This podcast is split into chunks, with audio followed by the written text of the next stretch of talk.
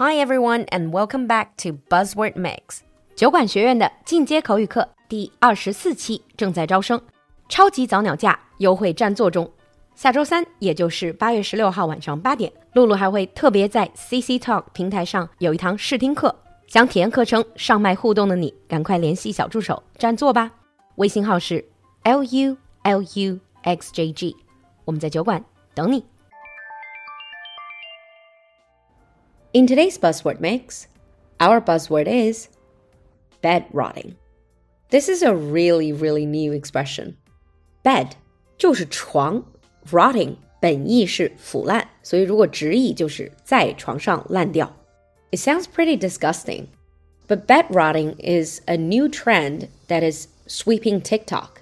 It involves staying in bed for extended periods of time, not to sleep but to do passive activities like eating snacks, watching TV, and scrolling through devices. 虽然听起来有点恶心，但是 bed rotting 它形容的这种状态，相信大家都不陌生，也就是 for extended periods of time，很长的时间躺在床上无所事事，只会干一些比如说吃零食、看电视、刷手机之类的 passive activities。 this trend is most popular with members of Gen Z. A Gen Z is basically the equivalent to our 95后,零零后. So this trend is popular with Gen Z who may feel burnt out from work, school, family demands, or social engagements. 我愿意把它翻译成平躺摆烂或者躺平摆烂。On TikTok, bed rotting has more than 130 million views. So you get an idea of its popularity. Now, of course, people are talking about the benefits of bed rotting. It does have its perks in small doses. 如果适度的去躺平摆烂，其实是对我们有好处的，because it can calm the body and help ease stress and exhaustion, especially for people working long hours in a physically or mentally demanding role. 对于平时工作生活压力很大的人，偶尔的 bed rotting 躺平摆烂，其实是会让你的身体能够从压力和精疲力竭中修复过来。These individuals might use this practice to give themselves an opportunity to recharge their batteries。 中文里我们也说给自己充电，英文里会说 recharge your batteries。这个意思主要是指的工作生活已经让你精疲力竭，你需要一个时间修复充电。Because lounging in bed doing nothing now has recognition as a way to relax. It may also help people feel like they have permission to lay around without feeling guilty. Some medical experts say our society tends to put too much emphasis on being busy or productive all the time。我们的社会由于节奏越来越快，所以我们过度的去关注一定要很忙，你要工作，你要自律，你要有产出。And this can lead to feeling burnt out and not allow us time to rest or recharge without being labeled as being lazy. 而通常的思维里，在床上躺平摆烂的这种行为会被人认为是单纯的懒，而现在这种 bed rotting trend 实际上就是在为这种行为证明，让你可以光明正大的 rot in bed。Now, while bed rotting can benefit some people in the short term, it can become worrying if it lasts for more than one or two days. 当然了，我们想想也知道，bed rotting 肯定不是一个长期解决方案，长期的躺平摆烂肯定是会出现问题的。If bed rotting becomes a habitual behavior，如果它变成一个 habitual behavior 习惯性的行为, it could potentially be a sign of depression or other mental health issues. 它可能是抑郁的一个表现。It's important to be mindful of this and not let bed rotting become a pattern of behavior. This is because spending too long in bed limits the time that could be spent meaningfully connecting with friends or loved ones. And if you go too long without accomplishing tasks or attending school or work, that could ultimately make you feel even more stressed. 这样的 bed rotting 躺平摆烂，它的问题是，它会让你没有社交，没有办法真正的跟朋友和自己所爱之人 建立比较亲密的链接。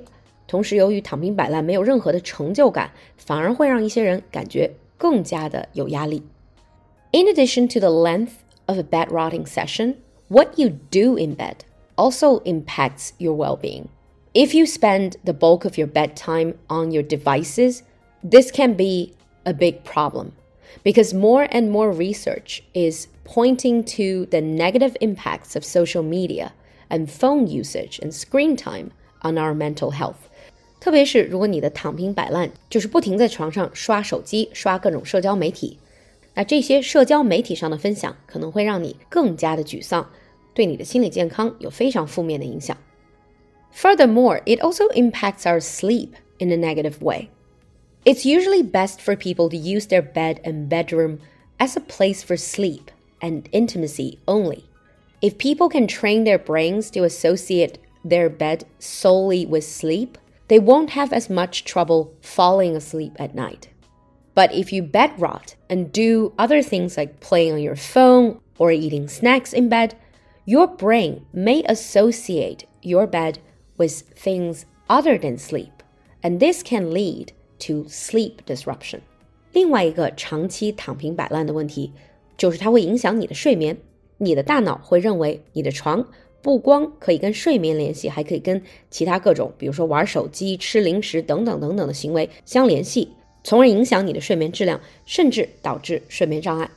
In addition, people who have clinical depression or experience anxiety may find bed rotting appealing. That's because people with these conditions tend to report low energy and mood.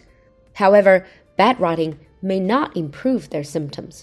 一些本来就有抑郁、焦虑症状的人，可能会觉得这种躺平摆烂给他们带来一种暂时的轻松感，但实际上在长远来讲，这并不利于他们的心理健康，并且可能会加重他们的抑郁、焦虑症状。That's because when we engage in bed rotting, we're more likely to stay in the same mind state that we were in before bed rotting.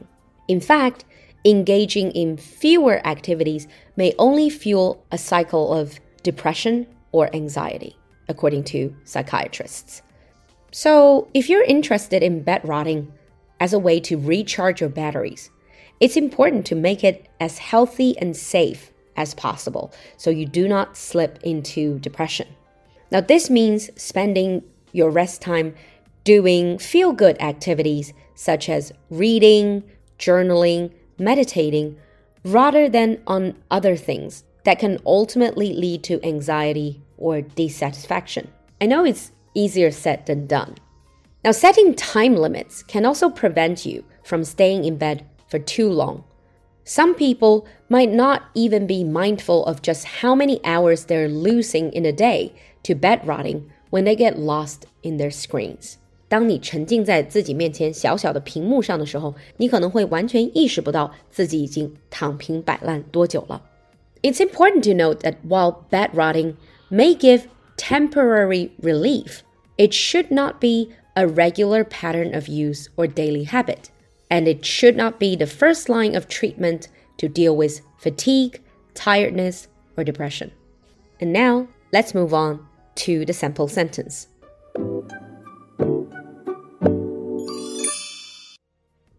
Bedrotting might lead to social isolation and depression. Bedrotting might lead to social isolation and depression. 你听懂了吗？关注公众号“璐璐的英文小酒馆”来获取更多拓展内容。So have you tried bedrotting before?